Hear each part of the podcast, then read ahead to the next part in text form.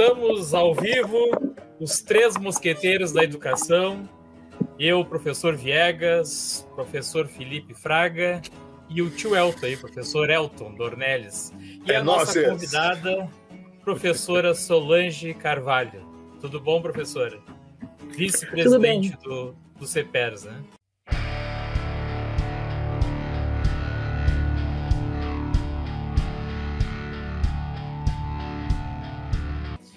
Uh, vamos colocar aqui então o primeiro tópico, né? Eu não sei, vou passar para o Felipe aí falar as palavras iniciais aí, Felipe. Dali, Filipão.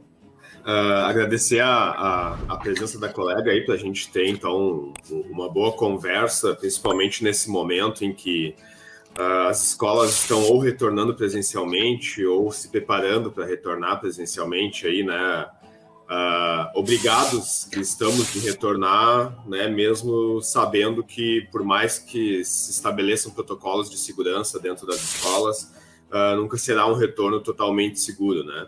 Então, vai ser uma boa conversa que a gente vai ter sobre isso e até para ajudar a esclarecer colegas como eu, que estou como diretor no momento aí de que forma a gente pode uh, nos proteger retornando ou mesmo resistindo a, a esse retorno presencial. Então, uh, bem-vindo a colega. Sou o único bom moço dessa live aqui. Não sei não. Então tá, é, o título da nossa live é Volta às aulas presenciais e um momento de alto risco. Como evitar, né? Não sei. Uhum. Fala, tio Elton. Opa, é um grande prazer receber a professora Solange aí para a gente conversar, né, para bater um papo, para conhecer a, a, realidade aí que nem falou o Felipe do, do sindicato mais assim mais é, de perto, né? É, mais de perto para a gente saber também essa questão. Nós vivemos uma crise do, do, do, sindicalismo, né? Atualmente aí no Brasil e talvez no mundo aí por causa desse novo contexto aí da, da economia é, capitalista, né? E, enfim, assim, como é que a gente enfrenta essa situação aí de a gente estar numa pandemia? E é, é, eu fico extremamente preocupado mesmo, eu, claro, e meus colegas, porque é uma situação gravíssima, seríssima, né? E parece que o nosso governador não, não quer nem saber se é ou não é, né? O judiciário também está lavando as mãos, que nem Pilatos, né? É, é, eu, fico, eu falo com meus alunos aí na aula online, na filosofia eu procurei trabalhar essa questão do, do valor da vida, né? Do valor da vida, né? Parece que, que se perdeu o, essa coisa, assim, as pessoas parecem que perderam o valor da vida, não sei, ficou uma coisa muito estranha. Mas enfim, é isso, é um grande prazer tê-la aqui. Eu agradeço o convite, né? Representando aqui o CPE Sindicato. Uh, sei que vocês sempre fazem umas conversas muito importantes, muito inteligentes, também com uma certa alegria, né? Uma certa descontração. e o que a gente está precisando bastante também no momento em que a gente está vivendo. Vamos ver se eu posso contribuir com alguma coisa. Estou uhum. aqui então, tá. para isso. Vamos para o primeiro tópico e já, já vai dizer, Nelto. Sou eu de novo. Uau, eu de novo? Caramba! Eu de novo! ah, eu de Construção novo! Construção da luta da categoria pelo CEPERS. Tio Elton. Vamos lá. Eu até estava olhando meu lenço aqui, Tu gostou do roubou, meu lenço, né? Roubou a E-Sharp da, da, da, da, colega. Águida, né? Tanto ele falou é. que... É da ex-esposa, sabia? Ela esqueceu aqui e eu usei. Mas enfim, vamos lá. Tanto dizer que eu virei homossexual, né?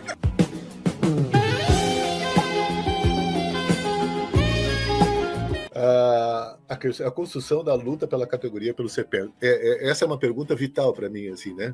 Porque a gente que está no chão da escola, a gente que, que, que vive isso, sente isso na pele, né, situação, a gente fica se perguntando, porque eu acho ainda que o, o peca ainda com essa questão da comunicação. A comunicação efetiva, né? É um sindicato. Né? Então, assim, como é que é a construção dessa luta? Como é que o sindicato faz, né, com, com as diversas instâncias aí para chegar na escola, para chegar nos professores, para que o professor possa saber, é, tá conjuntamente sabendo o que o sindicato está fazendo, o que está acontecendo, para enfrentar essa situação, né? É, pra, é, eu te digo de antemão assim que eu sinto um, uma, um distanciamento, um distanciamento que eu queria entender por quê, assim, no sentido de que se aproximasse mais, né? Sindicato e categoria.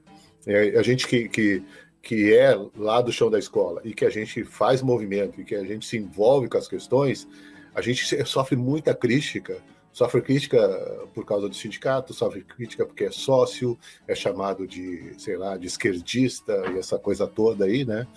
E assim, há também um, um olhar assim de como se o sindicato fosse uma coisa nefasta, ruim, né? É, pô, e aí a gente fica pensando, pô, tudo bem, eu, eu a gente fala o seguinte, ó, quem construiu essa imagem do sindicato atualmente é a mídia, né? A mídia formal, a mídia predominante. Mas a gente também não é tão inocente assim, tão, né? Que a gente não, não perceba isso. E parece que as pessoas não percebem. Hoje eu entendo melhor, em princípio, assim, por que as pessoas não percebem. Mas assim, eu queria saber como é que o sindicato constrói essa situação do envolvimento da categoria né, nessas lutas. Já posso responder? Claro. As pessoas, olha, as, as pessoas, até mesmo algumas pessoas da base, uh, têm uma ideia errada de como funciona o CPERS. Como eu faço parte da direção central. O que, que é uma, a direção central? Ela é basicamente uma direção executiva. Tá? Então, nós temos 42 núcleos. Como é que funciona? Tem os representantes de escola, cada escola deveria eleger o seu representante. Esse representante deve participar, no mínimo, uma vez por mês dos núcleos, do conselho dos núcleos, e levar. Por exemplo, eu não sei qual é a escola do Elton, não sei qual é a José cidade. Feijó, Zona Norte, é... Porto Alegre. José tá, Então, então, digamos que o Elton seja representante da escola dele. Uma vez por mês, o núcleo, ou 38 ou 39, aonde a escola dele pertence, tem que fazer conselho. Aí ele e os representantes das escolas daquele núcleo vão para lá para debater junto à direção eleita do núcleo e trazer as propostas, trazer os problemas. Em Porto Alegre, o pessoal às vezes confunde um pouco qual é a função da direção central e qual é a função das direções de núcleo. Se o núcleo 38, 39 não visitarem as escolas, quem está falhando são os diretores de núcleo. Porque eles têm nove pessoas, eles podem criar comissões e visitar as escolas e reunir com esses representantes de escola. Se o núcleo 38 não tiver representação em todas as escolas, ele acaba fazendo um papel de apenas, ou se ele for oposição, ele faz um papel de franco atirador contra a direção central ou contra a, outros núcleos que não sejam da sua, do seu viés sindical. Isso é uma atitude que não constrói. Isso é uma atitude de destruição, de competição. Aí o que acontece? Lá na escola do Elton, não tem o retorno do que foi debatido no conselho do núcleo. O, Elton foi lá, uh, se ele se foi debatido propostas, uh, foi trazido o que foi deliberado em outros conselhos, o Elton leva para a base. É uma, uma via de mão dupla. Ele traz quais são os problemas, o núcleo tem que resolver. Aquilo que for além do núcleo, ele pode encaminhar para a direção central, para o conselho geral. Tá? Então, é assim: representantes de escola, conselho de núcleo, direção de núcleo, e depois, uma vez por mês, temos uh, estatutariamente o conselho geral, onde participam todos os diretores de núcleo, a direção central e também os conselheiros um por mil, que agora vai ter eleição, depois dessa eleição tem uma para escolher a cada mil sócios, representantes um por mil. Nesse Conselho Geral Estadual, se analisa as propostas que vêm dos 42 núcleos para se tratar, para se traçar as estratégias. E aí, a direção central é uma direção executiva. Ela tem o um papel administrativo e tal, que concede, concerne a ela, mas ela é uma direção executiva, ela tem que executar, assim como as direções de núcleo. O que acontece muitas vezes, eu sou de Caxias, e quando eu cheguei em Porto Alegre, eu fui visitar algumas escolas, e alguém me disse assim: a primeira vez que você pensa vem aqui, mas os 15 da direção central, eles não devem suprir todo o papel dos núcleos, até porque se torna impossível, né? Se torna impossível. Só que aí em Porto Alegre o pessoal confunde muito. Eles acham que o CEPER é aqueles 15 da direção central. Se o núcleo fizer um bom, ótimo trabalho, eles reconhecem que é um ótimo trabalho do núcleo e aí respinga. Agora, se o núcleo não fizer, e eu não estou escudando aqui, dizendo que a gente é maravilhoso, que faz um trabalho maravilhoso, estou dizendo como funciona. Tá? Então, eu fui visitar algumas escolas, uma prof me disse, bah, eu trabalho aqui há 20 e poucos anos, nunca veio ninguém do CEPERS aqui. Eu fiquei sem graça, né? Eu disse, bah, é que eu tô chegando agora, eu tô conhecendo a cidade e tal. mas esse não é o meu papel fundamental. Então, quantas gestões de núcleos passaram que ninguém foi até a escola? Bom, será que a colega está mentindo? Acho que não, né? Ela falou tão. E eu fiquei surpresa, que aqui em Caxias a gente teve várias gestões diferentes, umas mais, outras menos atuantes.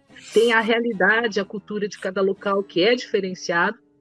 Mas todo mundo sempre tem uma visita periódica do sindicato nas escolas, até mesmo nos municípios, aqui Antônio Prado, Nova Petrópolis.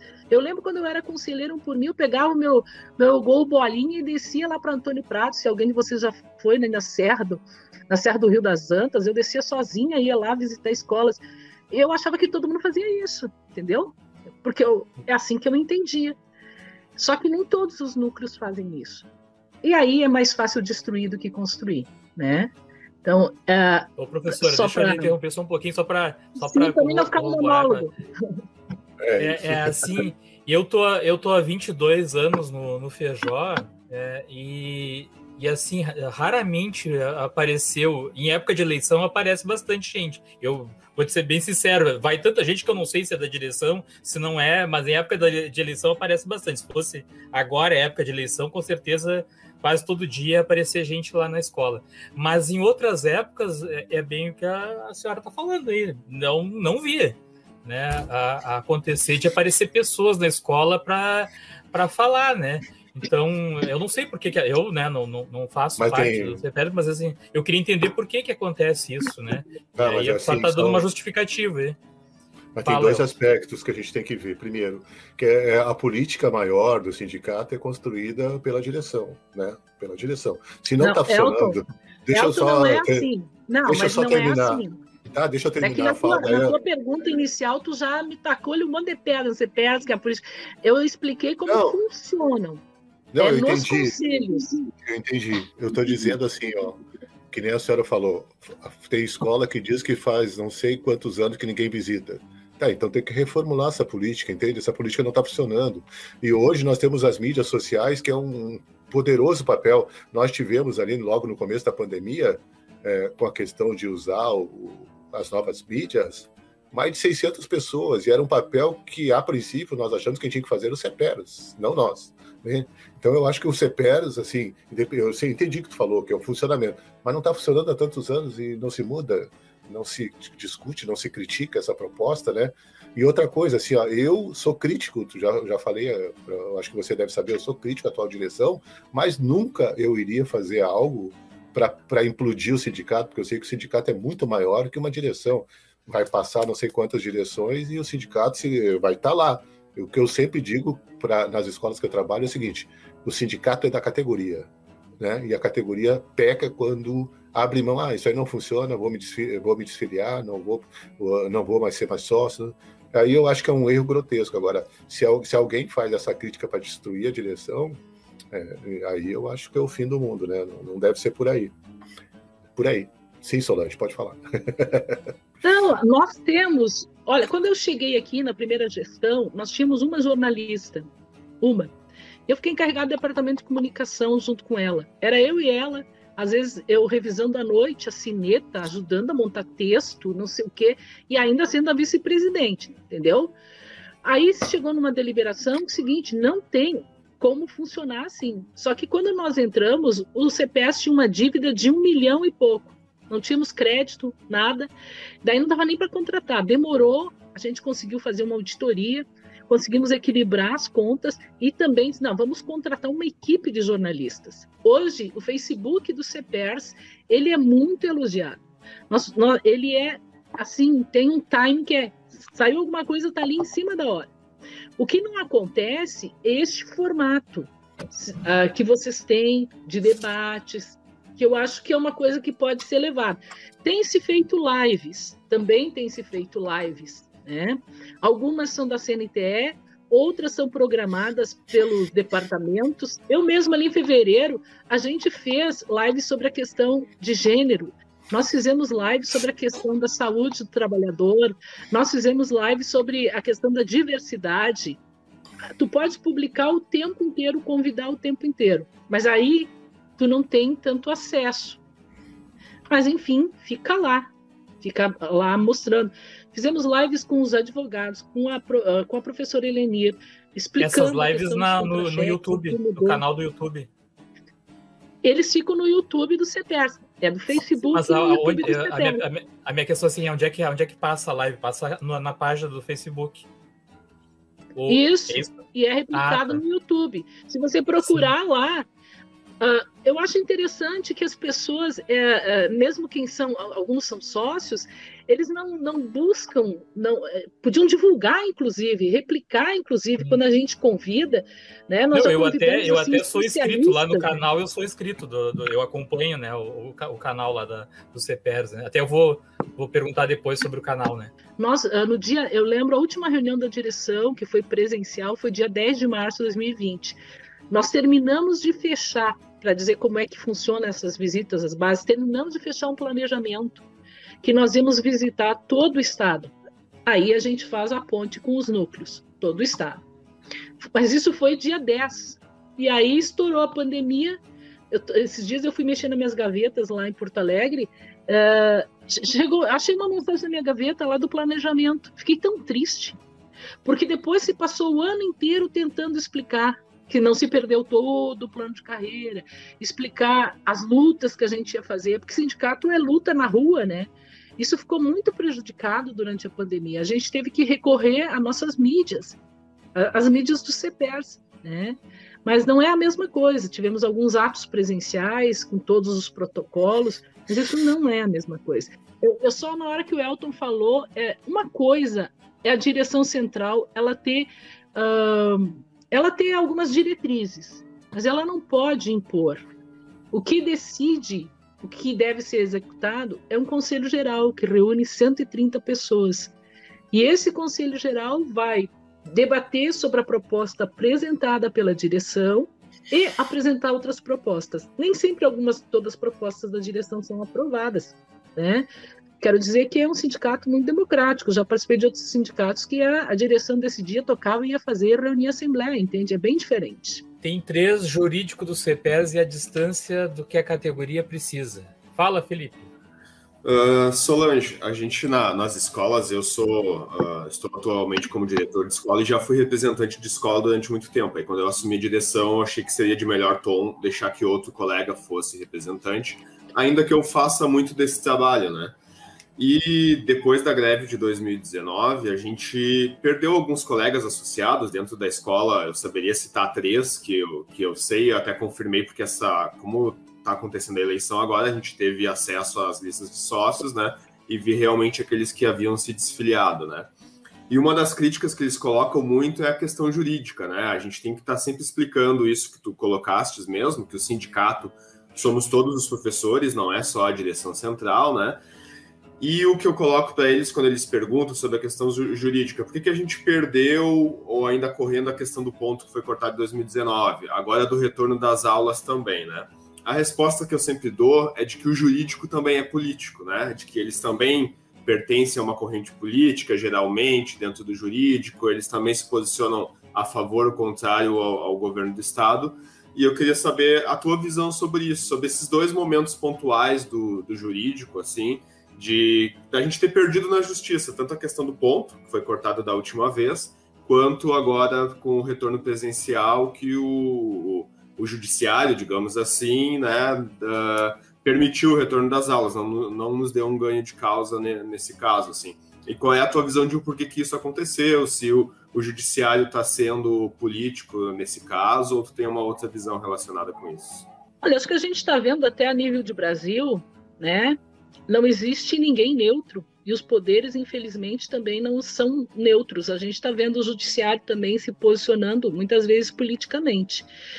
Uh, nós tivemos, há um tempo atrás, muito apoio do Ministério Público. E o que a gente viu agora, por exemplo, é o Ministério Público totalmente alinhado ao governo do Estado, inclusive entrando como parte da ação do governo do Estado.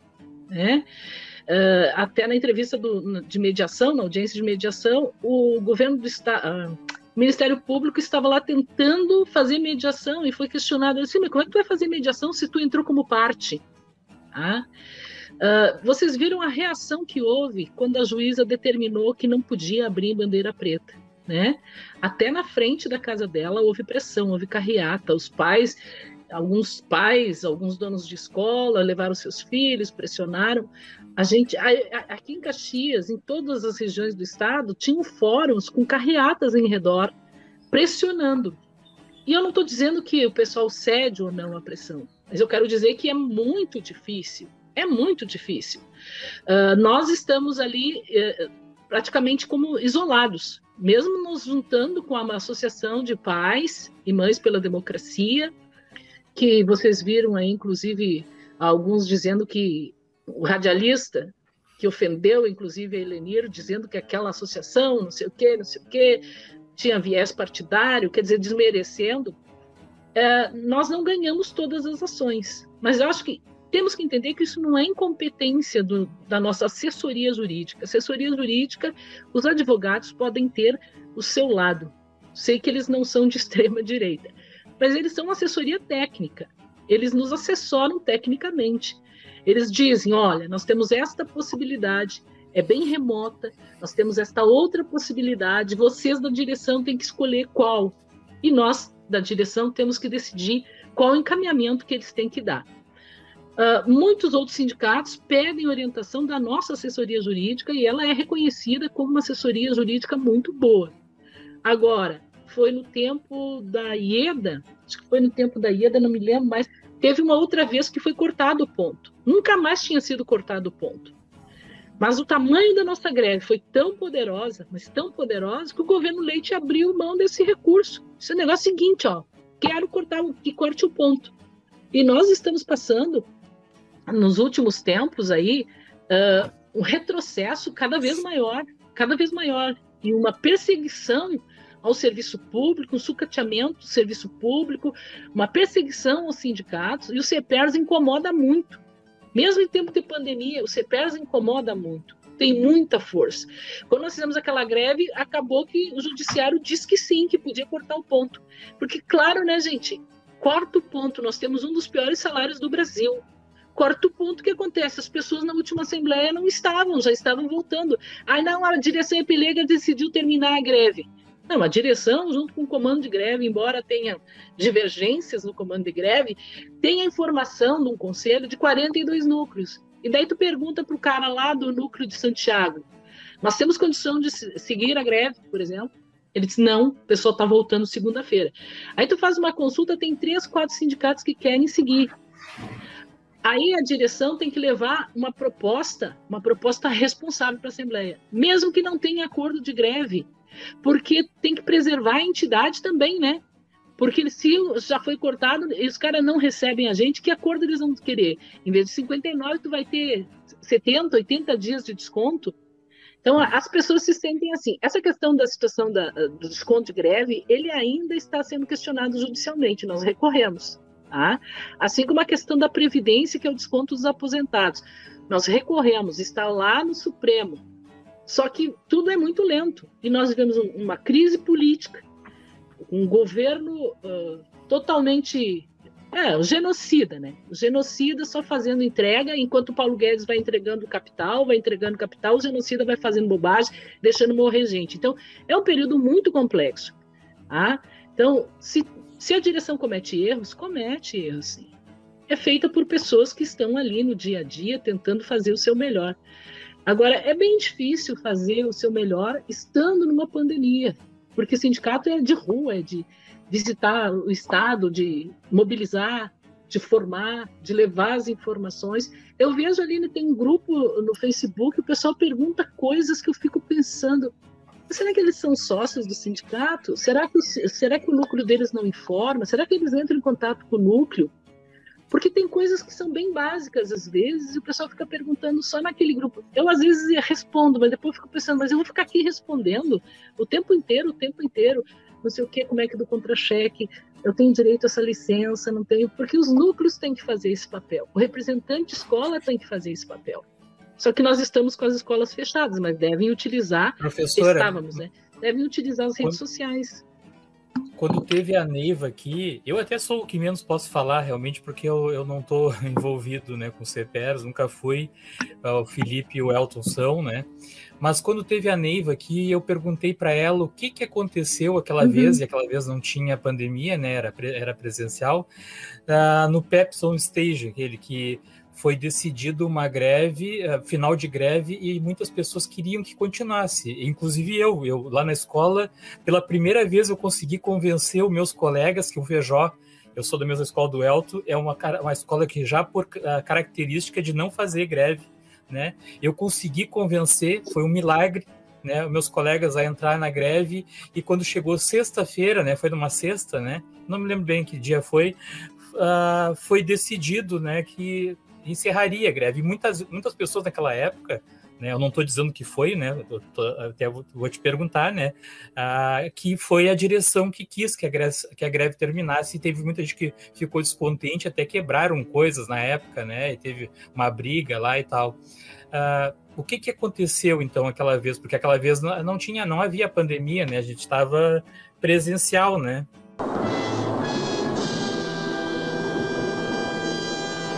Eu acabei de dizer, não é a direção que quer ou não continuar a greve. Tá? O que acontece? Quando tu tem a informação no conselho que antecede a greve, que 30 núcleos, 39 núcleos, o pessoal vai voltar, essa informação é dada pelos diretores de núcleo e seus representantes de um por mil. Eles falam isso no conselho, o conselho é gravado.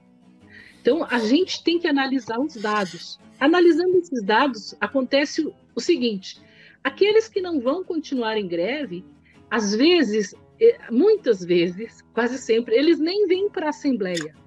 Eles não vão para a Assembleia para dizer, oh, eles já vão se preparando para ir para a escola. Tá? Quem quer continuar em greve, digamos que seja quatro, cinco núcleos, o pessoal está ali motivado, o pessoal quer continuar. Esses vêm para a Assembleia. Tá? Claro, a Assembleia é soberana. Sim, a gente sabe disso, a Assembleia é soberana. Muitas vezes a direção tem que, vamos dizer, aceitar o que é decidido na Assembleia, mesmo sabendo que aquilo não vai prosperar, porque o que a Assembleia decidiu que é para continuar, pode-se ter uma ideia que muitas pessoas, daquelas que querem a greve, estão ali. E as outras já não vieram. Já não vieram, entendeu? O Pepsi foi uma grande infelicidade. E eu quero assumir aqui publicamente. Nós estávamos lá na. Era logo no começo da gestão. Nós estávamos. Nos informaram que o gigantinho não dava para usar, não sei o que não dava para usar. E a gente estava lá para fazer aquela recepção para o Sartori, o ministro lá, que a gente fez aquela dança lá na Expo Inter tal. Lembro que deu uma repercussão, que o Sartori ficou muito bravo e tal. Quando a gente está chegando, se preparando, e a vigilância tudo cuidando, a, a tesoureira chegou para mim e disse: Solange, nós temos que decidir agora. Elenir estava numa audiência. Temos que decidir agora. Uh, tem tal lugar que é muito pequeno e tem o Pepsi on Stage. Tchê, eu nunca tinha nessa tal de Pepsi on Stage, muito menos ela, né? Mas eh, ela, eu disse, sim, mas aí cabe mais gente, tem condição. Ela disse, é, me falaram que cabe mais gente. Às vezes, decidir é muito difícil entre botar a Assembleia num lugar onde não ia caber todo mundo, segundo a informação que me passaram, tá? que não tinha nem PPCI. Eu digo, nossa, eu não vou colocar a categoria em risco. Ou botar nesse lugar com esse nome que ficou marcado para mim assim com extrema tristeza. Eu disse, não, autoriza botar na fazer a Assembleia no Pepsi State. Cara, quando eu cheguei lá, me deu uma depressão. Primeiro que a gente já tinha saído de um conselho bastante difícil porque as pessoas, os representantes de, de, de, núcleos que queriam fazer a greve, eles queriam nos convencer e a gente dizia, mas olha, não vai, dá para continuar, não vai, vocês estão vendo que são só alguns núcleos radicalizados. Mas enfim, quando eu cheguei na Pepsi, eu olhei de o que que eu cheguei? Uma escuridão, um lugar assim, olha, nunca mais eu vou esquecer. Eu perguntei para ela, cara, me senti culpada a recém tinha chegado na, na capital, recém tinha chegado na direção central. Eu disse, mas isso aqui é horrível. Além de estar tá muita gente, é escuro, é, é lúgubre, é, sabe?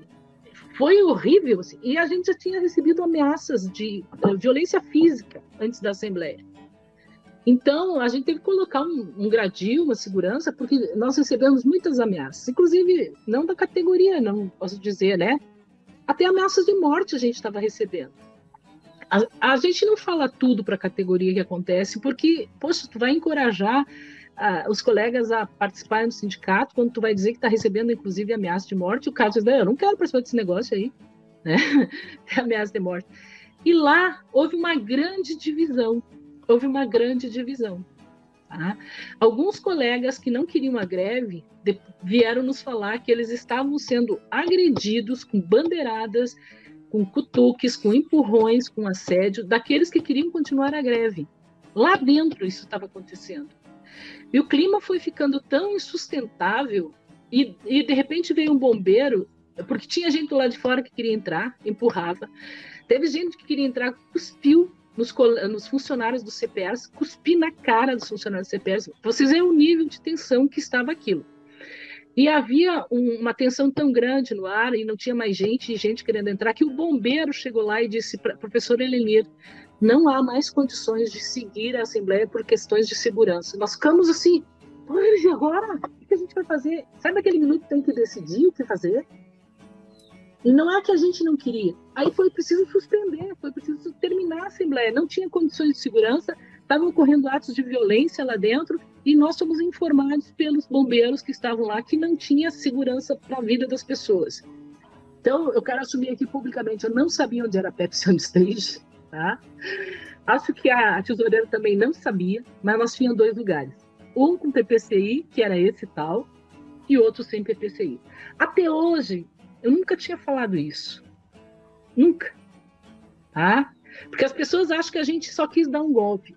Tantas vezes eu fui em escolas, principalmente na região metropolitana de Porto Alegre, e o pessoal dizia: Não, não vai esquecer a Pepsi de stage, porque foi um golpe da direção. Sabe que tu tem que engolir até a vontade de chorar? Não é um golpe. Às vezes, tu tem que decidir. E tu não pode e, e, ninguém queria mais ouvir nada, as pessoas não queriam mais ouvir, já faziam as falas agredindo, gritando, ameaçando. Olha, passou bandeirada assim, cabo de bandeira, dos olhos de um, da cabeça de outro. A gente está fazendo um trabalho que é doar a sua vida por uma causa, para militância. Eu, por exemplo, deixei minha família aqui em Caxias, marido e filho, e fiquei lá em Porto Alegre, indo e vindo, indo e vindo. Eu não fazia uh, eu não estou fazendo mimimi, estou dizendo que é bastante difícil. Tu ser mulher, tu ser sindicalista, tu ser mãe, tu ser esposa, tu te doar para uma causa e as pessoas acharem que tu tá roubando, as pessoas acharem que tu é golpista. Olha, não é muito fácil, mas enfim, o Pepsi, esta foi a história. Se alguém tem culpa, ah, eu, assume eu, o eu, eu, sempre pergunto essa questão porque eu, eu principalmente não esqueço, porque naquela época eu tinha conseguido uma coisa que que fazia tempo que a gente não conseguia lá na escola, né? E eu fiquei na época, claro, eu não sabia os motivos, né, né do que tinha acontecido, mas é, eu fiquei naquela época uma situação difícil, né, porque eu tinha conseguido convencer os meus colegas e ali a coisa desmoronou. Então, dali para adiante ficou bem mais difícil, né? Porque aí pessoal não, não, nem, nem queria escutar falar, né? E a gente viu é. também, talvez, a, a, se pesquisasse na internet, se pesquisar hoje na internet sobre aquele dia, tem fotos até hoje, né, de, de das agressões, de, de, cadeira voando, mesa voando e tal, né? Fala, Elton. É, não, essa questão aí que eu... É, Depois eu tenho a pergunta do, do Sérgio, tá, Elton, ali, do, do, ah, do mestre, tá?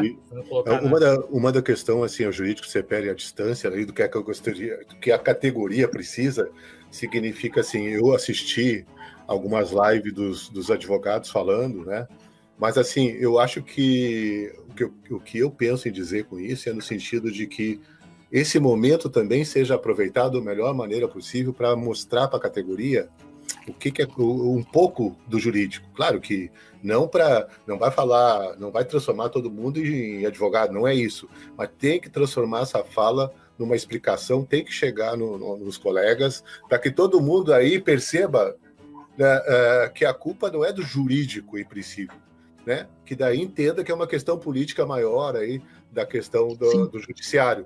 Se a gente não faz isso, aí as pessoas dizem, ah, perdeu de novo esses advogados, não sei o quê. Então, eu acho que isso é, se peca, né? Tem que, por isso que eu disse, tem que ter uma política de comunicação, porque hoje é, todo mundo, é, todo mundo, entre aspas, mas assim, grande maioria das pessoas é, é, vão para a mídia social, entendeu? É, tem, tem até que, instituições religiosas que tem rádio e TV web, faz debate, né? E as pessoas estão assistindo, tá, tá fazendo até a, a pessoa está dentro de casa, bota ali o celular ou notebook, está fazendo as coisas, está escutando. Eu acho que isso falta para o sindicato, essa comunicação, que daí a pessoa coloca aquilo no seu, no seu cotidiano.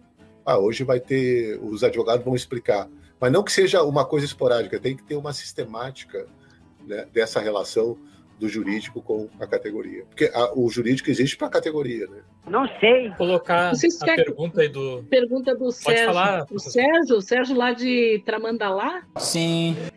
É o Sérgio, é, né, de é Tramandalá. O, é o mestre dos magos, faz o outro quadro comigo na quarta-feira. Eu sou o mestre dos magos. É, o mestre. Sim. O mestre está perguntando: o fato do governo ter tirado dois meses de salários não mudou a garra dos associados do sindicato, inclusive para lutar para não voltar antes da vacina? Essa é, é a questão é do óbvio mestre. que sim, né? É, ó, ô Sérgio, é claro que sim, né? Tu que é um cara que está sempre na luta deve ter sentido esse baque, né? Deve ter sentido esse baque. Pensa bem, né? Uh, o meu filho é funcionário de escola aqui em Caxias, ganha mil e poucos reais. Ele fez a greve ele teve desconto o tempo inteiro. Quer dizer, é, mesmo que se eu não soubesse nada disso, era só olhar para meu filho e saber que ele quase entrou em depressão, né? Então, a categoria empobrecida fez uma luta bonita. E aí foi atacada pelo governo Leite, foi atacada pelo judiciário. Isso dá um medo, porque as pessoas agora que estavam tentando se recuperar dos descontos. O governo também faz cada, cada cada coisa, não queria usar o termo que eu ia usar aqui, paga vale transporte para depois estornar, né? Paga vale transporte quando, quando é teletrabalho. E daí nos dizem, eu quero meu, meu vale transporte de volta, o sindicato não faz nada. Infelizmente, o governo não negocia. E a lei diz que o vale transporte é para te transportar quando tu vai trabalhar. Se tu está em teletrabalho, a lei garante que o governo precisa pagar. O que, que o governo faz? Ele paga depois paga um mês, dois, e depois faz o estorno tudo uma vez.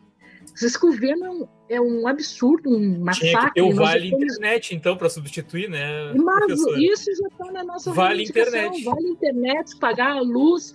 Isso. Quando nós fomos ao governo do estado, ainda era o Faisal, exigir que tivesse uh, computadores e internet foi mais ou menos assim lá em maio do ano passado. Os Chromebooks chegaram em dezembro, né?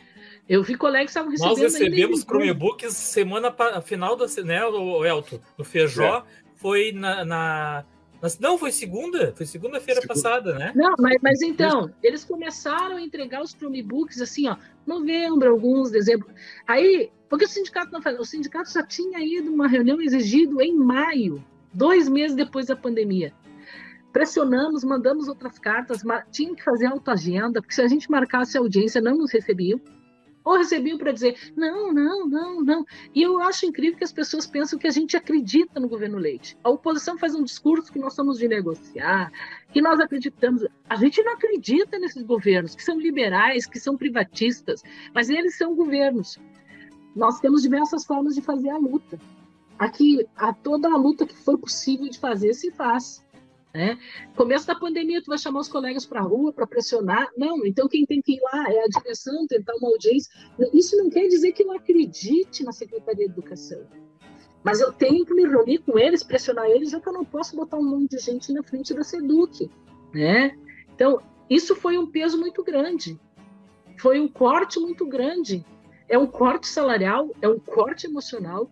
Quer dizer, além dos descontos, nós tivemos a pandemia e isso foi se juntando eu conheço gente que se endividou ainda mais porque teve que comprar um computador pagando sua internet. Né? Nós, já, nós já colocamos o governo, daí veio a Assembleia Legislativa e disse que oferecia uh, chips uh, para telefones. Sim, mas tem que oferecer chip, tem que dar telefone, tem que dar isso, tem que dar aquilo. Quer dizer, tem que dar as condições. Não adianta que nem agora estão votando lá no. Falta votar no Senado que a educação é essencial. A educação deve ser uma prioridade. Eles querem votar que é essencial só para que a gente não possa fazer greve, seja proibido de fazer greve. Agora, se for prioridade mesmo, tu tem que ter um grande investimento. O governo vetou, por exemplo, a internet para professores funcionários das escolas, do programa Escola Conectada. É importante que a nossa categoria veja é, parece assim que nós somos inimigos. É mais fácil atacar quem está mais próximo tem que ter uma leitura da conjuntura que a gente está vivendo, um governo que faz enormes cortes no investimento e dá aumento para os militares, um governo que compra milhares de cloroquina e não faz investimento na compra de vacinas, um governo que encaminha aí a redução dos direitos através das reformas e, e, tende a piorar ainda. Agora, não sei o que vai piorar mais antes, se é o, o governo Bolsonaro com a CPI, né, ou eles vão continuar nessa entrega. E às vezes a categoria não faz a leitura disso. Não quero dizer que é uma culpa, eu quero dizer que a categoria está trabalhando muito. Nós recebemos denúncia, nós colocamos, só pode trabalhar dentro das tuas 20 horas, ou das tuas 40 horas. Eu sei que eu trazia trabalho para casa, corrigia, a gente sempre trabalha mais. Mas não pode aceitar de fazer sobrecarga de trabalho, não pode, não pode. Mas há um assédio muito grande da SEDUC, das coordenadorias, algumas direções também assediam. E lá na ponta, quem sofre é o colega professor. E o colega funcionário, que muitas vezes foi chamado durante a pandemia, a minha cunhada é funcionária. Ela faz serviço de limpeza na escola.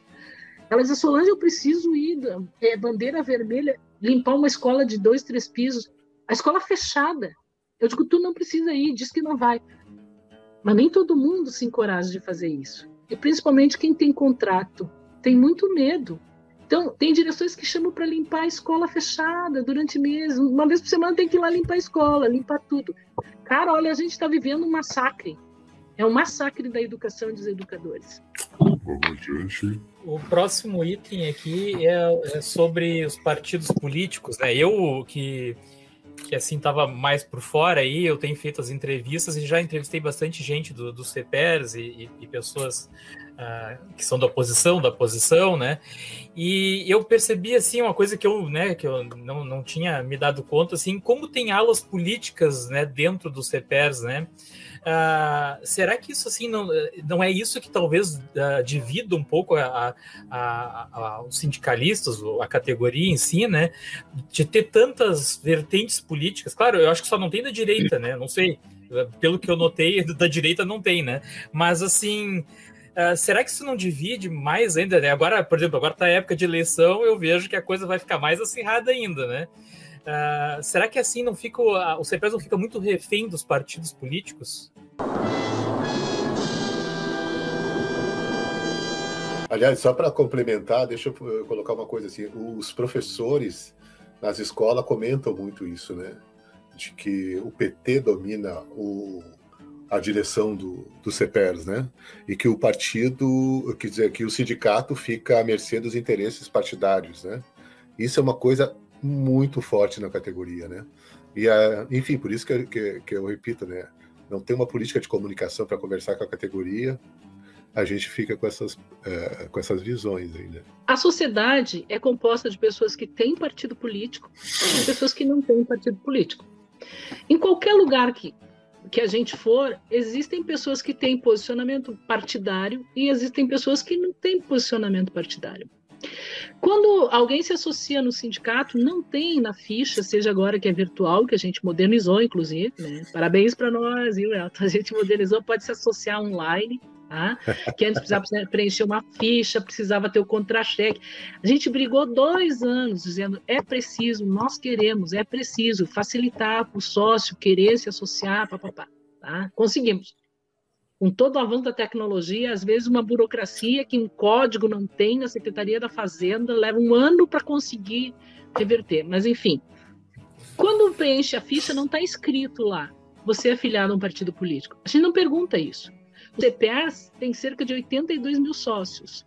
Os 40 e poucos mil são aposentados. São das mais variadas vertentes. Tem gente que não é afiliado, assim, uh, não é afiliado a partido político, tem gente que é afiliado, tem gente que é vereador, entendeu? Uh, concorreu, tem de tudo. Qual é a função do sindicato? O sindicato tem uma função uh, que é lutar pela questão econômica e dos direitos de condições de trabalho da categoria. Isso serve para todas as matizes, porque é para todos os sócios.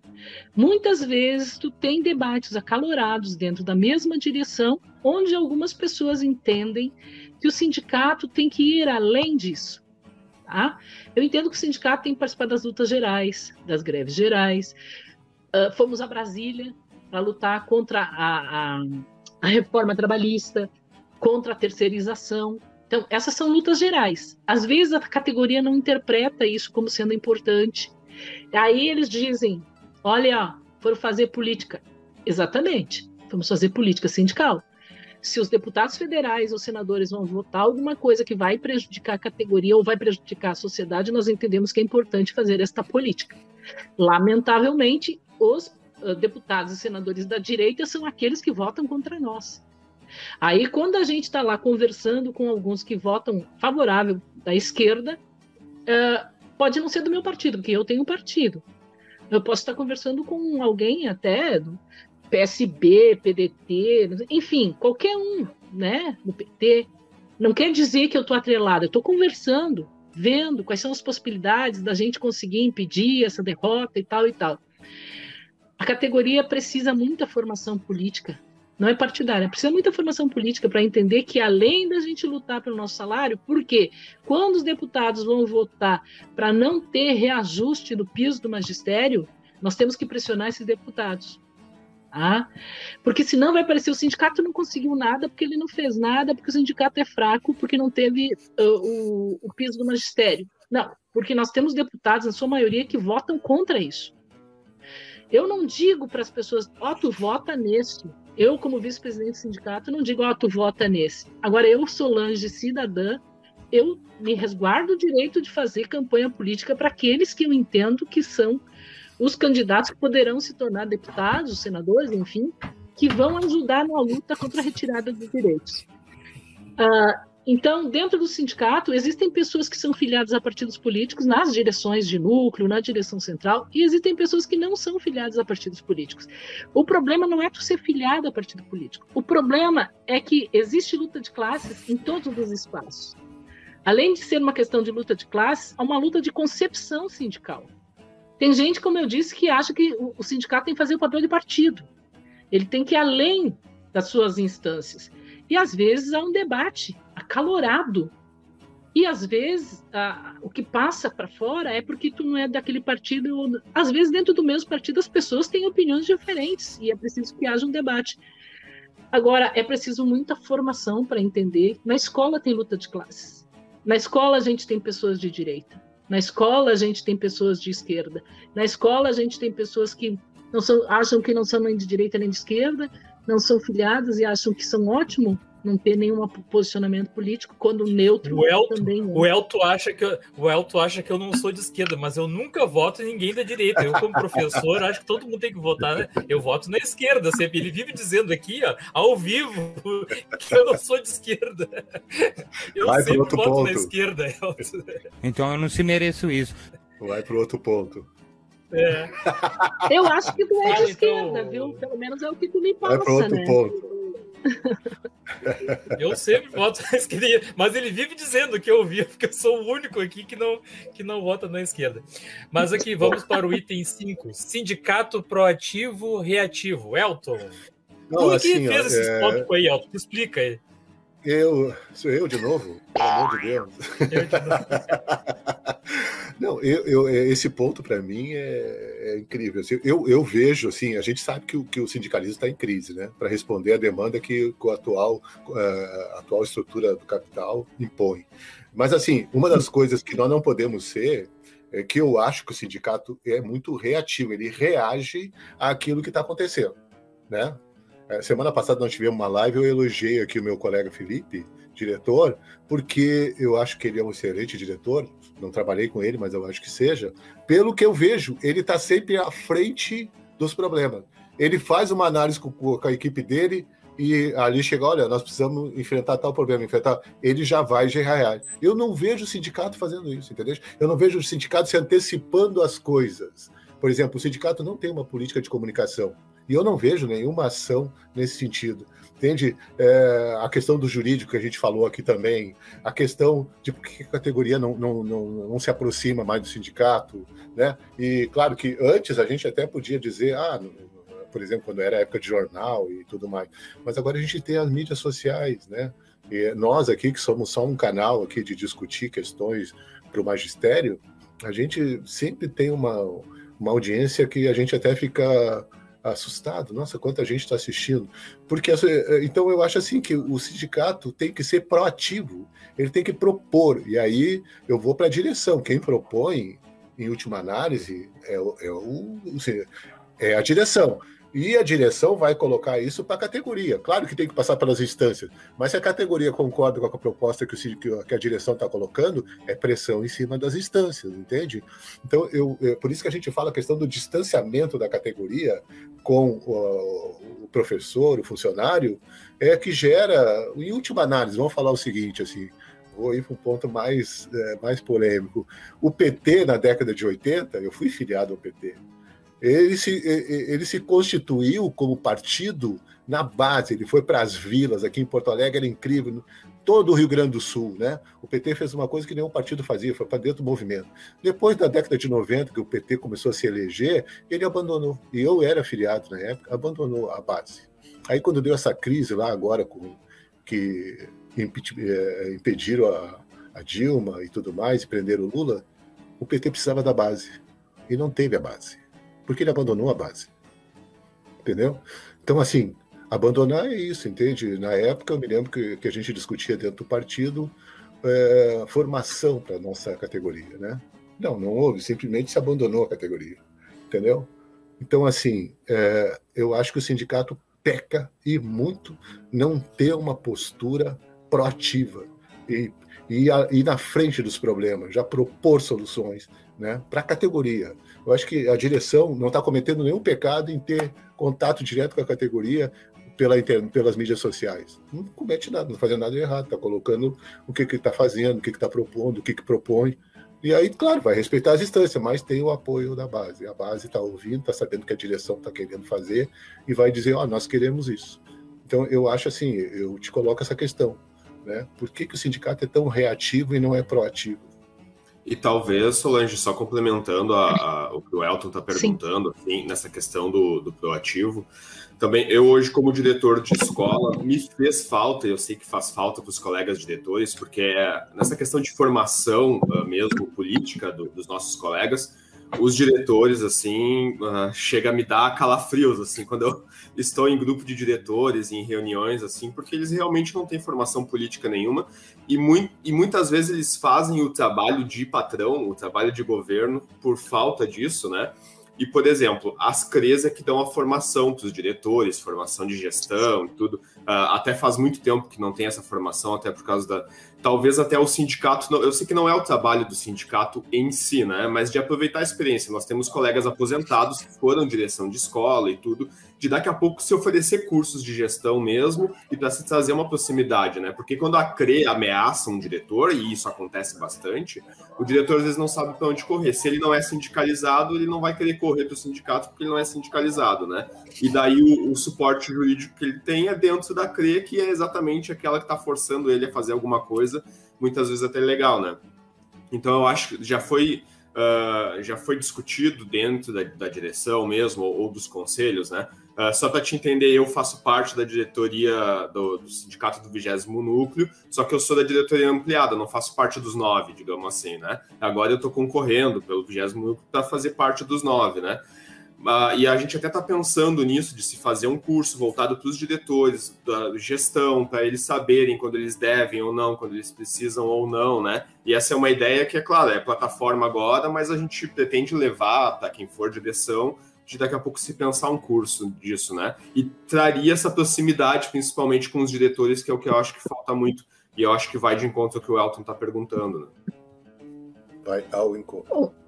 Vamos por partes, então. Elton, eu estava olhando aqui, o Face do CPS tem 81 mil seguidores. Uhum. Acho que é um número significativo, né?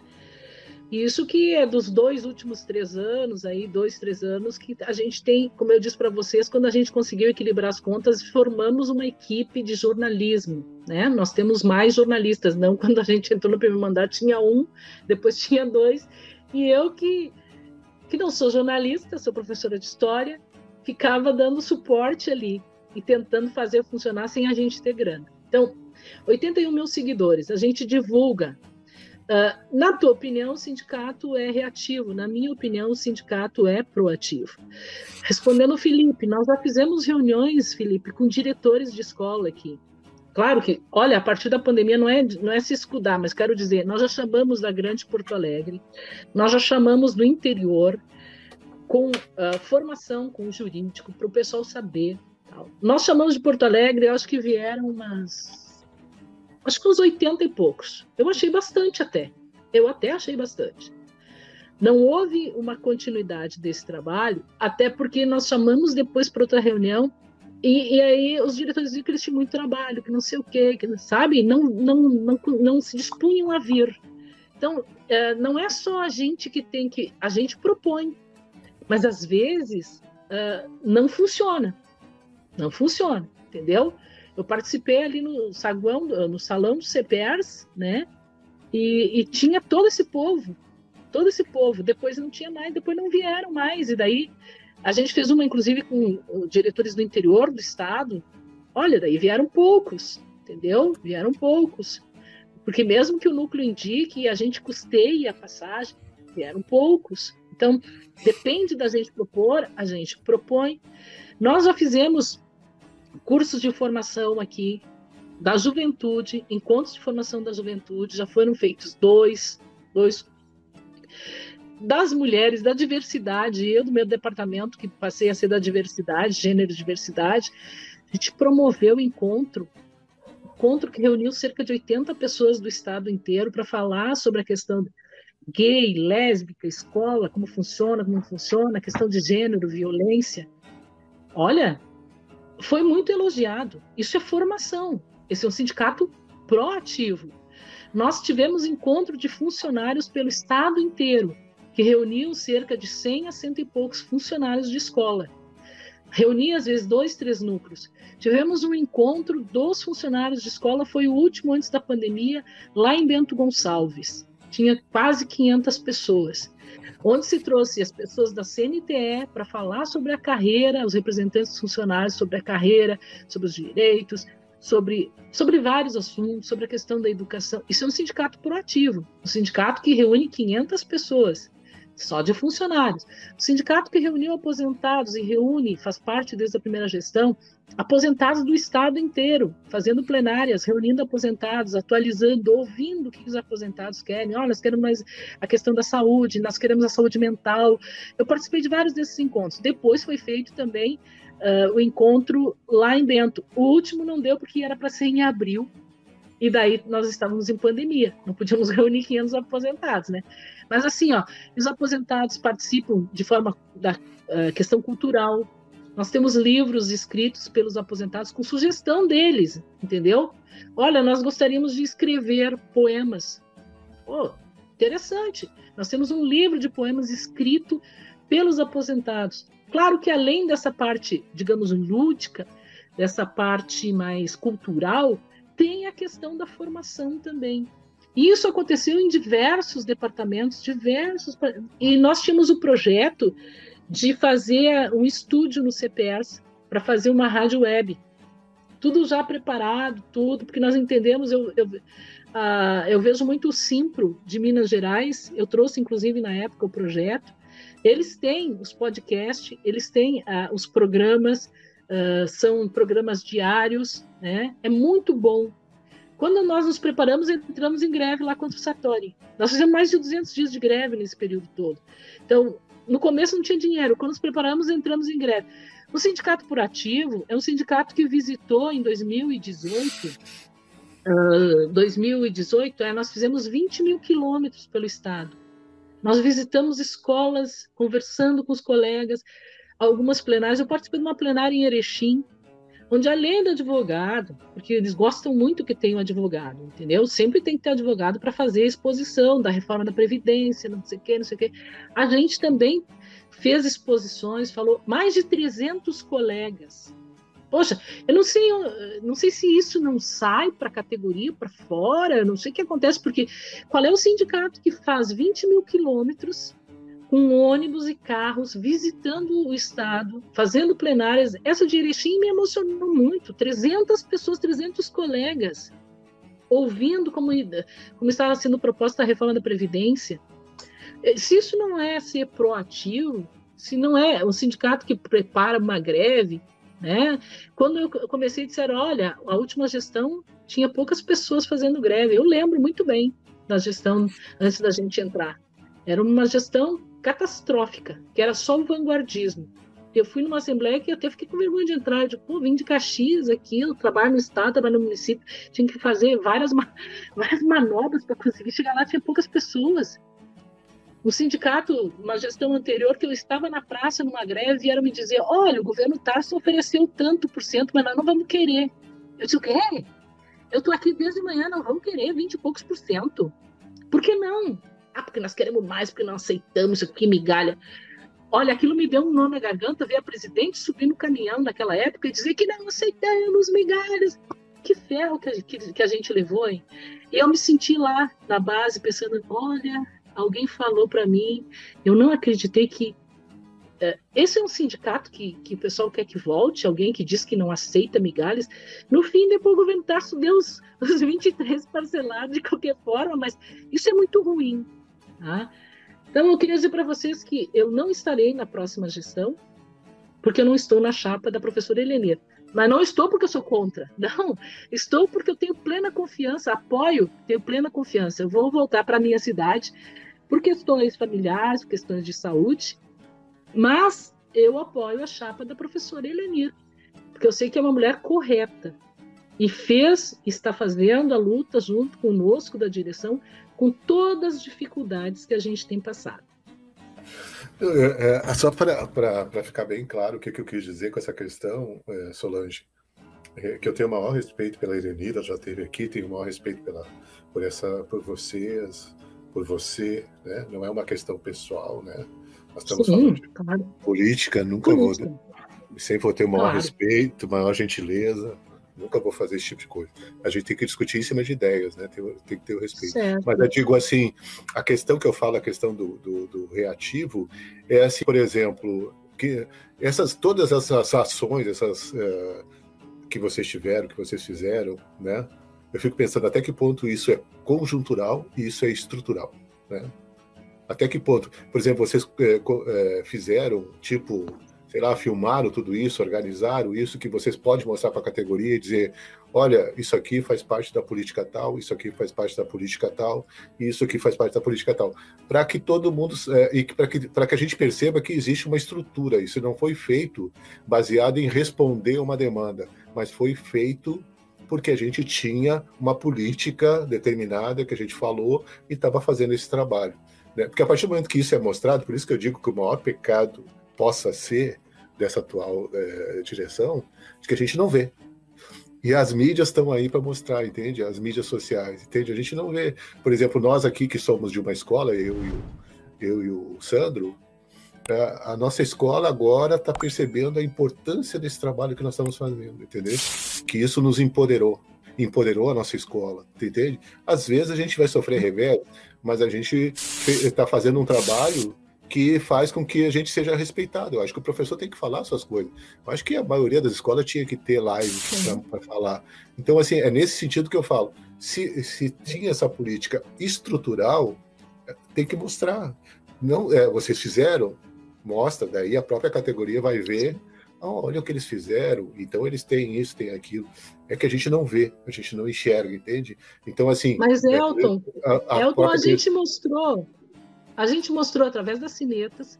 Eu mesmo fiquei no mesmo quarto com uma jornalista nossa, que era lá em Pelotas, acho que era. Uh, ela ela estava já editando, já mandando para os outros jornalistas para mostrar com fotos, com vídeos, as visitas que a gente fez nas escolas, as plenárias. A gente publica tudo. Agora, eu não sei o que acontece, né? Esses 81 mil seguidores, eu não sei se eles assistem tudo, mas a gente publica tudo. Além de uma cineta que a gente tem impressa, a gente tem uma cineta virtual também. Nós temos estratégia.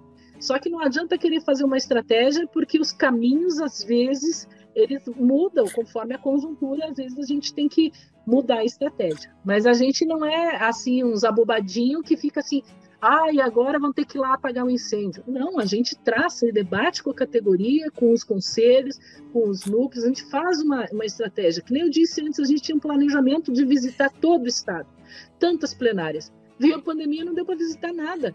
Nós tínhamos um planejamento que veio, por exemplo, para fazer o encontro dos aposentados, tudo articulado já para ser em abril. Veio a pandemia, teve que ser cancelado. Ele foi precedido de vários encontros que foram divulgados, multiplicados, enfim. Não, assim, ó, eu que, tá, que tenho feito as divulgações aqui, né, das nossas lives, eu sei como é difícil, né? Às vezes a gente compartilha e as pessoas perguntam assim para ti, tá, mas eu não vi, né? Que nem eu faço os tutoriais também do, do, do Classroom, em geral, a pessoa vem perguntar para mim na página, tá, mas eu compartilhei esses dias, eu publiquei, né?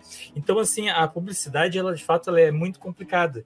Tem que ser assim, insistentemente, tem que estar tá sempre fazendo, sempre divulgando, né? E, inclusive, eu ia comentar depois, mas já que surgiu esse assunto agora, uh, eu entrevistei junto com o Luiz, não sei se você chegou a ver, lá na, no grupo do Magistério, o Diógenes, né?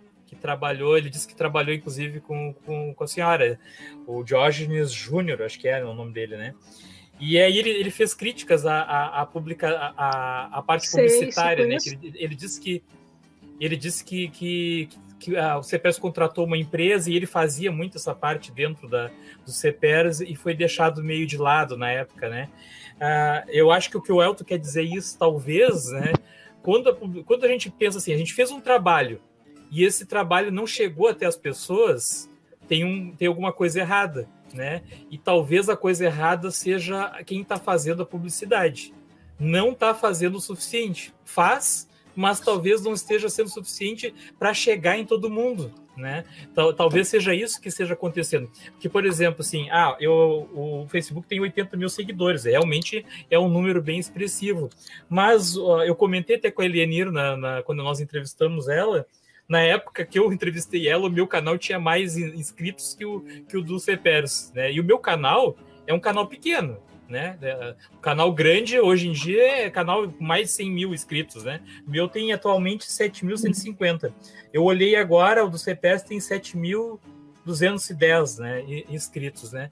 Uh, aumentou bastante desde a época que eu entrevistei a Elenir, mas ainda é pouco, né? São 60 mil professores no, no estado, ainda é pouco, né? Então talvez a, a publicidade esteja ah, falhando um pouco aí, né?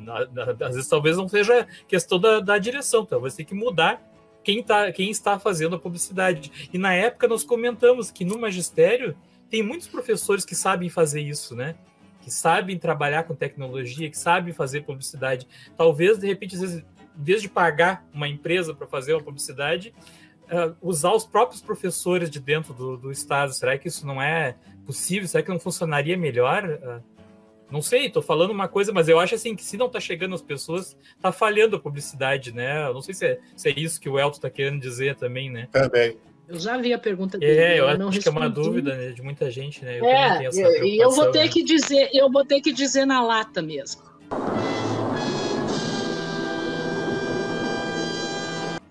Não tem. É incrível que nós tiramos continuar em trabalho remoto, uh, orientando as escolas que não podem abrir se não tiver o COI, se não tiver o plano de contingência. Não era apenas continuar em trabalho remoto, era um trabalho conjunto. Uh, o Felipe, que é diretor, deve saber disso, né? Que a gente colocou: olha, escola que não tem PPCI não pode abrir. Escola que não tem plano de contingência aprovado não pode abrir. Então era para fazer era fazer um combo, tá? Porque a, nada impede do governo querer cortar o salário. Mesmo que se a gente deflagrasse uma greve, o governo poderia cortar o salário, né?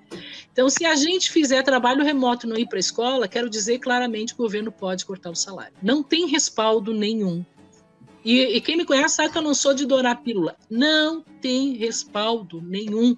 O governo pode cortar na greve, como já cortou, e pode cortar também com o trabalho remoto.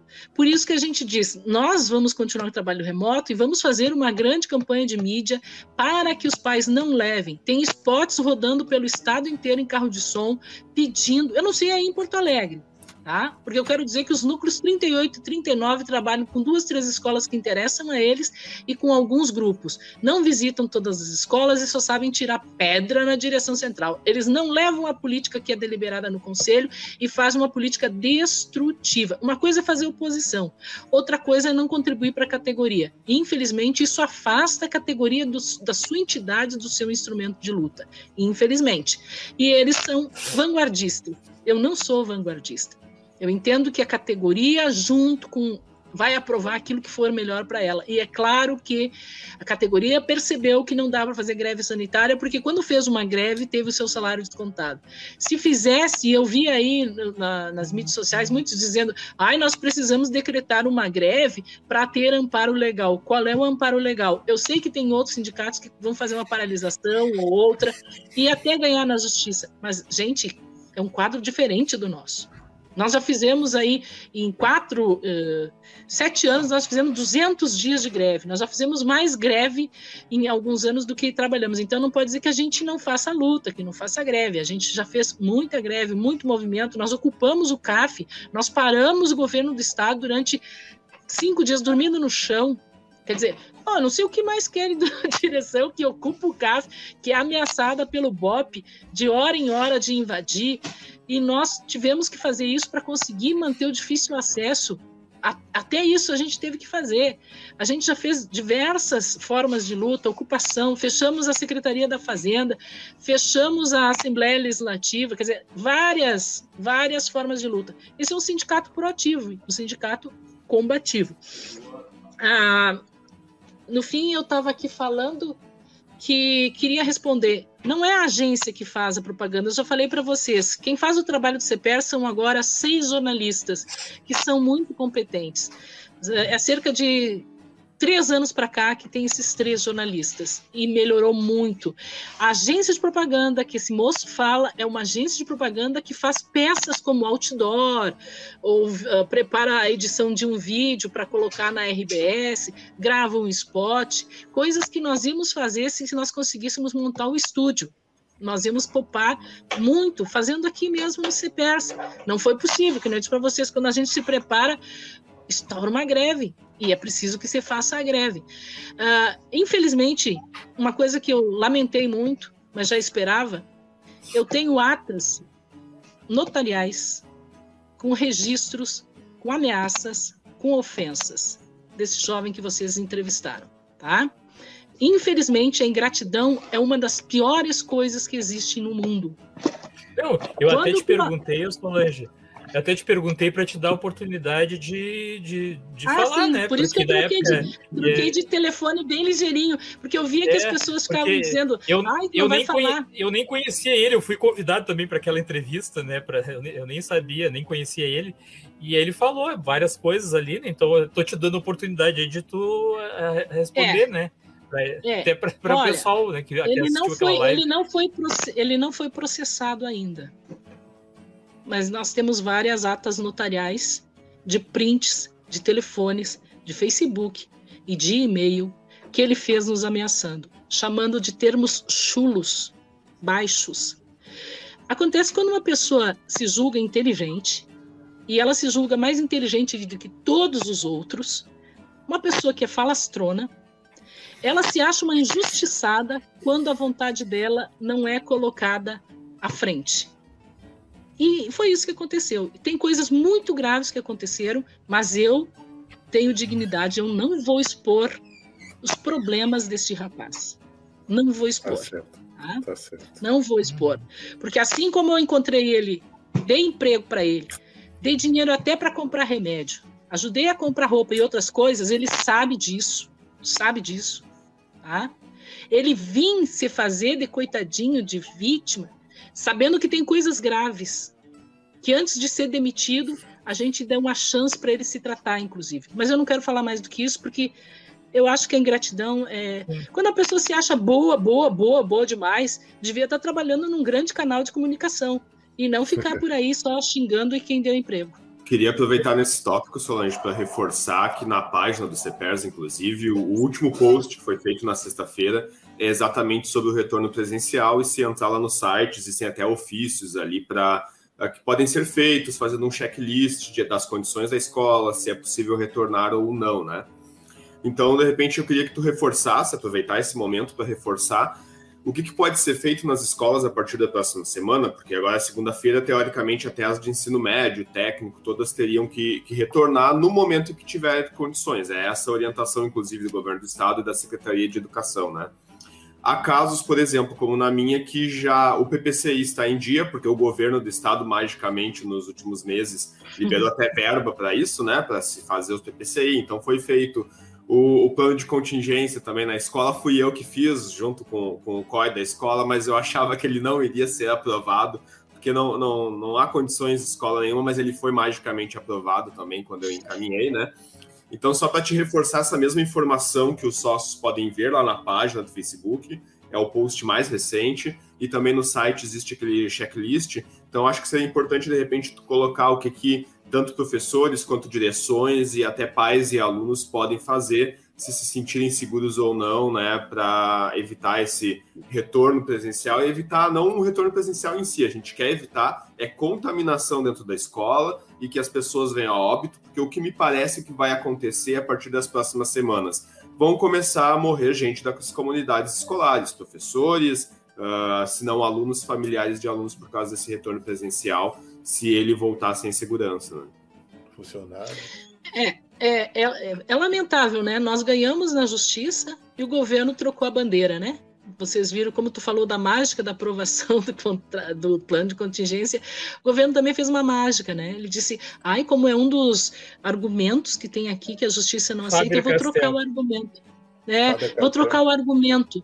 E daí depois inventaram uma história de mediação como, mas foi para mediação, cinco horas de mediação, a Eliane foi lá e disse: olha, a mediação é o seguinte, nós queremos vacinação. Ficar, tem que ficar ouvindo o governo, mas não sei quem, não sei quem, não sei quem.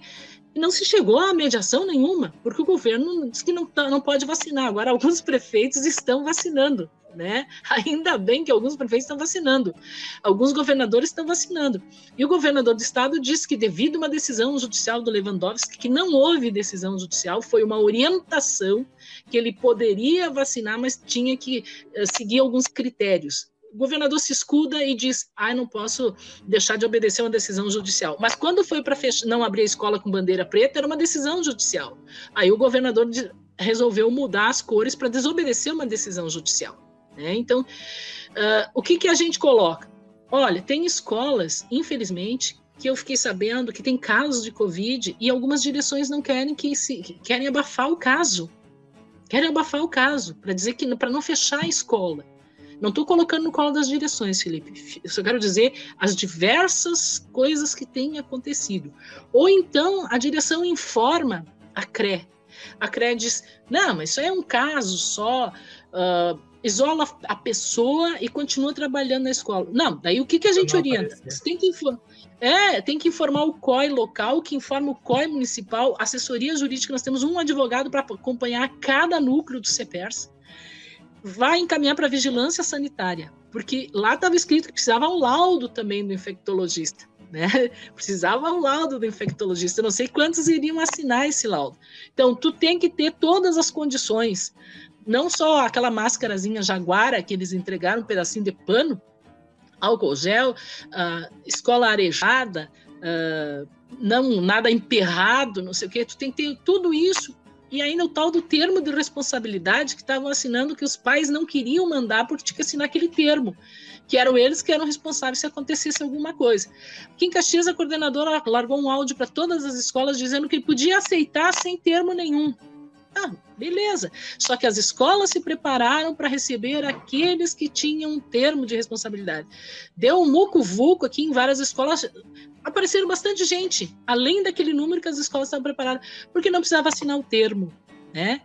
Tem escolas que uh, a professora está trabalhando tem atende um aluno, um aluninho. né? Tem outras que têm um pouco mais.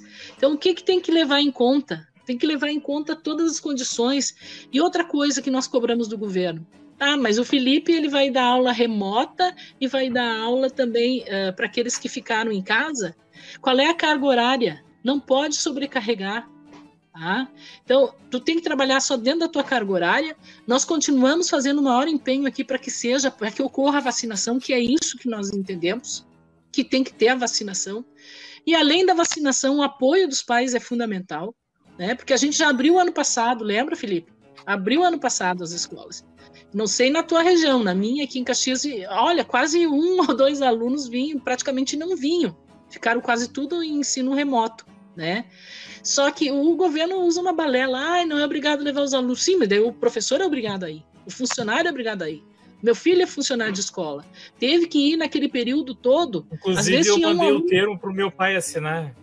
Mandei o termo de. de, de, de né? Não assina para mim não ir, né? Pedi para ele, mas ele não assinou ainda, né? Você é maluco, é? Não, então eu tava. Eu, eu, não sei se eu respondi a pergunta do Felipe, né? Mas dá para acessar sim. a página e, e, tem tudo lá. Quero dizer que meu filho chegou em casa um dia aqui enlouquecido, dizendo: mãe, tem um aluno na escola e nós somos seis monitores. Aí um dia ou dois a, a, a vice-diretora dispensou, porque. É, é, é, desse tipo, assim, ó. Tem escolas que eu vi entrevista, inclusive, na TV, a diretora bem feliz, ai, que bom, as crianças estão querendo vir, não sei o quê. Outra dizendo, aqui não vai abrir porque não tem o plano de contingência. Né? E a coordenadora da, acho que foi da primeira ou da segunda CRE, não lembro mais, que mandou o áudio dizendo: não precisa, tu mandou o plano, não precisa estar aprovado, pode abrir, tem que abrir. O governo está fazendo isso. O governo Leite está tendo uma postura parecida com o genocida né? Não se preocupando. Na, na 27 a coordenadora, ela tá indo visitar as escolas e entra na sala de aula cada dia numa escola. Ela provavelmente é um vetor de Covid, ela tá levando de uma escola para outra porque ela tá visitando, né? E, e, quando a gente vê as imagens dela dentro da CRE com as assessoras, é, tá a menos de um metro e meio uma da outra, né? Então, enquanto ela não matar alguém da CRE, aparentemente vai continuar fazendo isso, é o que vai acabar acontecendo. Solange, uma da, da, das minhas reivindicações, digamos assim, que eu fiquei muito triste, é que a, tinha a mostra do CPR Sindicato, que acontecia sempre presencialmente. A, a, nossa escola participou em 2018, em 2019 eu levei o projeto de podcast, e infelizmente ela acabou não acontecendo em 2020, né? Então, uh, eu, eu acho que ela poderia ocorrer de forma remota, e talvez agora em 2021 Sim. ela ocorrer de forma remota, né? Então, o que eu queria perguntar é em relação ao podcast do CPERS, que eu acho que era uma iniciativa excelente, mas ainda não saiu episódio novo em 2021, e se há chances de acontecer a mostra do CPERS de forma remota em 2021 também. Olha, é, eu já participei de outros encontros onde o pessoal falou dessa questão do online, né? E tá nas propostas aí dizer, das propostas da direção que que está concorrendo. Eu sei que tu não é do mesmo campo, Felipe, mas enfim, eu tenho que dizer, né? As propostas apresentam aí a realização da mostra pedagógica, que é muito legal, muito bom. Sindicato proativo, fez mostra pedagógica, né? É muito legal. E, e, eu acho que ela pode ser realizada online mesmo. Talvez ela perca em alguns aspectos, mas é uma forma de tu conseguir mostrar o que é feito na, no chão da escola, estimular os alunos também, né? Já que a aula está sendo online, de algumas formas ela está acontecendo, algumas muito boa participação. Também a mostra eu entendo que pode ser online. Vou levar esta, uh, esse toque, mas pelo que eu sei, que a professora Rosane, que era responsável, ela tinha interesse nisso. Quanto à questão da comunicação, infelizmente nós tivemos parte da direção que se tornou oposição sendo da direção e um dos responsáveis pela comunicação é oposição a nós. Aí é bom, né? Co co cobrem dele lá que não está fazendo.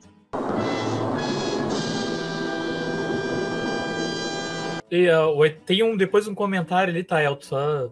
Acho que de repente a gente faz antes do comentário ali, só para concluir, né? O, para não deixar passar em branco ali, que é que é o Sérgio Panda aqui, não sei se é o sobrenome dele, Sérgio Panda, está dizendo: o CEPERS tem que cobrar a secretária exigindo que a sua fala sobre PPCI seja respeitada pelas coordenadorias. Isso não está acontecendo. Então, tá. Olha, não sei, não sei aonde que não está acontecendo. Talvez algum núcleo não esteja cumprindo o que foi deliberado, porque já foi passado para os núcleos e os núcleos. eh, Tem exemplo do núcleo de Erechim, que já foi visitar a coordenadoria, já foi cobrar. Ah, Esse é o papel dos núcleos, entendeu? Os núcleos são eleitos para isso. Vai lá, visita a coordenadoria, pressiona e tal, para ela pressionar a secretária. Então, primeiro tem que se fazer esse, esse trabalho, que é o trabalho de base. Os núcleos são o trabalho de base. Se a gente já passou orientação, é preciso ser feito. Não sei se Porto Alegre está fazendo. Eu sei de vários que, inclusive, já visitaram as coordenadorias e estão pressionando, assim como visitaram prefeitos, pedindo que não, que não abram as escolas, assim como visitaram câmaras de vereadores, pedindo apoio para que as escolas não sejam abertas. Esse é o trabalho do núcleo. Mas ó, eu tenho que sair, mas eu não posso sair sem responder esta pergunta do Elton. Ô, Elton, tu, tu fica indicando, né, Elton? Olha, a visão da situação em relação às eleições depois de tantas perdas na categoria. Ah, não sei se a categoria não sabe ou porque a oposição coloca é um absurdo. Vocês vão fazer vocês. Eles também estão inscritos para concorrer, né? Vocês vão fazer eleição diante de tantas perdas. A nossa eleição, ela já foi adiada por quase um ano. Então não dá para dizer que a gente não, não pensou nisso. O conselho, inclusive, aprovou, era para ser no dia, em junho do ano passado. Em Não, junho. não, é, deixa eu te. é, Senão tu vai falar. Não é. A pergunta não tem esse sentido aí, não. É, é que a gente eu coloco como tópico e o Elton tem a pergunta dele, que ele, ele passou para mim a pergunta e eu coloquei como tópico, né? Faz aí a Fala tua então, pergunta. Não, assim, a gente. A visão de, da, da, da situação em relação às eleições não é essa questão de que tem que ter ou não ter eleições, né? Como é que a situação está vendo? Porque a gente teve perdas, entende? Tem uma fala aí que você mexeu com você, que foi essa coisa do ativo, proativo. É, e reativo, né? né? Ah, o, o Viegas é, é- congelou. Acho que é um problema isso aí. O que acontece é o seguinte, para você entender assim, algumas coisas que eu falo, por exemplo, é, fala com às vezes com direções de escola que estão, né, que são muito criticadas Internet. e, e- e elas dizem, olha, nós trabalhamos, fizemos isso, fizemos aquilo, andamos isso, assim. só que assim a- o trabalho não aparece. Por quê? Porque não tem a estratégia correta, não tem a política correta, né? É Que nem no futebol, eu não sei se tu gosta de futebol, que Gosto. no futebol, é, quando o, o time quer renovar e botar jovem, ele precisa dos mais experientes. Por quê? Porque o jovem corre, corre, corre, corre, corre e o, o experiente faz o atalho, né? Ele não corre tanto, mas ele já sabe o atalho do campo, né?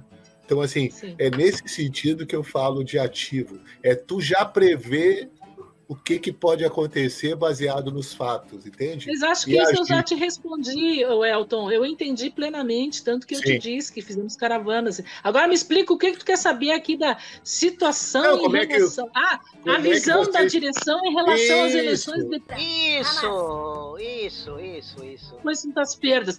Mas eu não entendi a pergunta. Qual é a minha visão em relação ah, das eleições, de- em relação depois de tantas perdas? A categoria. A categoria perdeu, nós perdemos o plano de Ah, carreira, perdas. perdemos de. Sim, É, pensei que era perdas de vidas. Só falta achar que nós somos culpados agora pelas perdas. Culpado é o é. Bolsonaro, o genocida.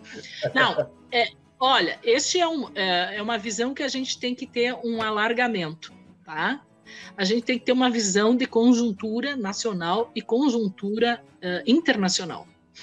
Há um avanço do capitalismo. e No Brasil, é um capitalismo que é, é mais para barbárie até do que é pior do que capitalismo. Não estou dizendo que capitalismo é bom, é para ir para uma barbárie, né?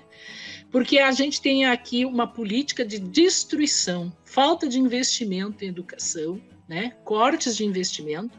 O Fundeb nós conseguimos segurar a duras penas porque o sindicato que é proativo, junto com a sua confederação que é proativo, já estava sinalizando que era preciso fazer pressão. Pressionamos deputados, pressionamos os senadores, enchemos as caixas deles e chegavam a dizer: pelo amor de Deus, chega. Era a pressão do Brasil inteiro para conseguir segurar o Fundeb. Depois os caras estavam lá tentando tirar de novo alguma coisa do Fundeb. Vocês sabem que tá desse tipo assim.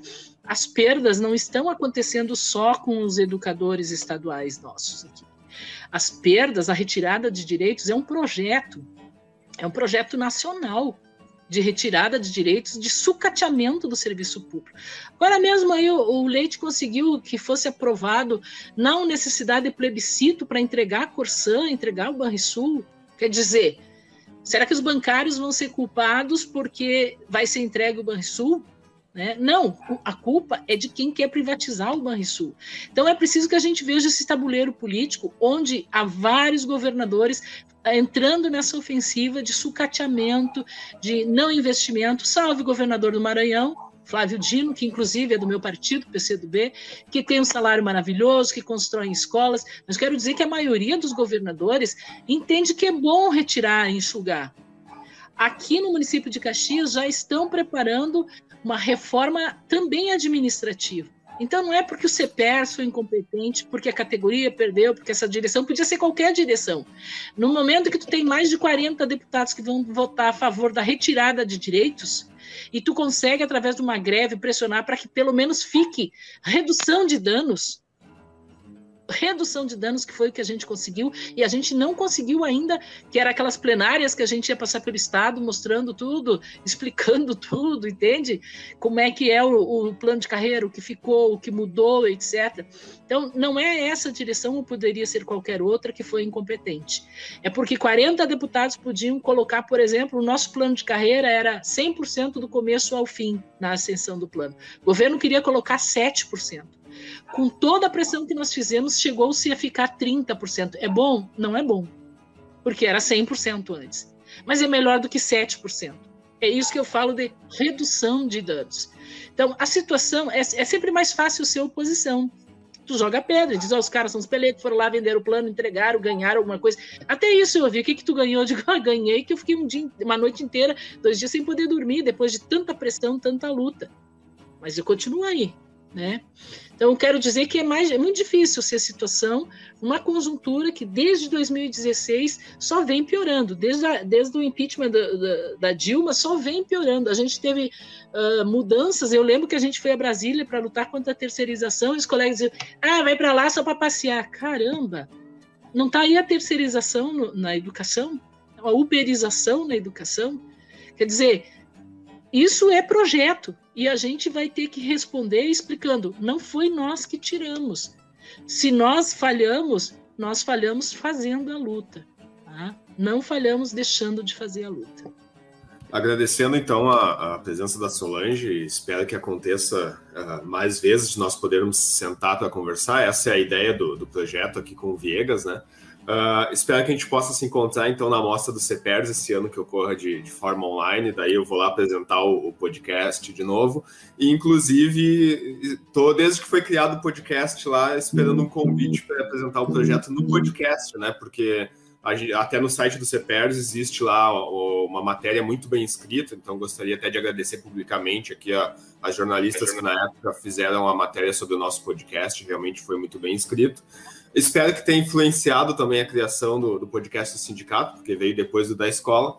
E estou esperando um convite para poder participar lá do podcast do sindicato. Então, uh, ganhe quem ganhar agora nessas eleições, né? Uh, ainda assim, eu espero um, um, convite, sendo a gente situação ou sendo você a situação. Tio Elton.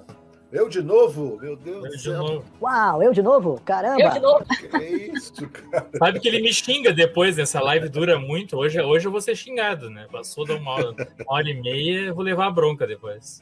Nós acreditamos, assim, nós que fizemos essa página aqui dos Três Mosqueteiros, que quem vai dizer o que, que o, o resultado de que a gente debateu é quem está assistindo, quem vai assistir, né? Que vai ouvir o que a gente falou, o que você falou. Eu acho que tem que ser por aí, que é, por exemplo, o debate para categoria, a categoria que vai dizer, olha, eu achei que esse aqui está com a razão, aquele não está, né? Uhum. Eu acho que é importante a gente respeitar. Ninguém vai ficar, vai resolver nada botando a faca no pescoço do outro. Diz, não, mas isso tu não fez, mas aquilo não foi bem assim, mas aquilo eu acho que tu não contou toda a verdade. Ah, eu acho que não é. Tem que, a gente tem que respeitar a democracia, né? A opinião de cada um. E nós, nós trabalhamos assim, eu também penso assim, eu não não levo para o lado pessoal, né? Se quiser, me... eu já levei muita crítica, eu já fui diretor, né? Em algum, já fui diretor na FEBEM, na FASE, já fui diretor em escola particular, então quer dizer, não, não, A gente, a gente já tem experiência, então assim, porrada a gente vai levar sempre, né? Sempre vai ter alguém que não vai gostar. O importante é que a, que a maioria entenda o trabalho e dê, sei lá, diga, oh, foi um bom trabalho, né? Enfim, obrigado por ter vindo, Solange. Professora Solange. Olha, a partir do dia 29, não sei quando a nova gestão toma posse, né? Eu dizer isso não sei, porque tem depois a eleição 1 por mil ainda, né? Às vezes nós tomamos posse antes da eleição 1 por mil. Quero dizer que eu não, não estarei mais vice-presidente do CPERS. Uh, se a chapa aqui de Caxias que eu estou ganhar, eu serei vice-diretora do núcleo, né? Aqui na minha cidade, no meu chão e tal, perto da família, né? Pode ser que seja melhor para mim, né? Mas eu pretendo continuar participando das lutas. Vou levar a ideia do podcast, o Felipe, de falar sobre o Felipe. Uh, também tenho dois colegas que estão na chapa da Elenir, que é o Alex Sarati, vocês devem conhecer o professor Alex Sarati, de Taquara, ele escreve muito bem, os textos dele são muito bem recomendados. E o Léo Echevarria Preto. E eles também têm o, a comunidade Pão com Ovo, eles também trazem muitas pessoas e tal. Se vocês puderem assistir alguma. É, o pessoal tá. Deles, né? É. Se eleito, o Léo, que é um dos responsáveis, disse que quer ajudar na comunicação do CPES. Olha, eu acho que pode dar um samba aí, né? Mas eu que queria agradecer. Que aquele dia que eu vi aquele rapaz falando, muito loucoaz, me deu vontade de ligar para vocês e dizer: escuta aqui.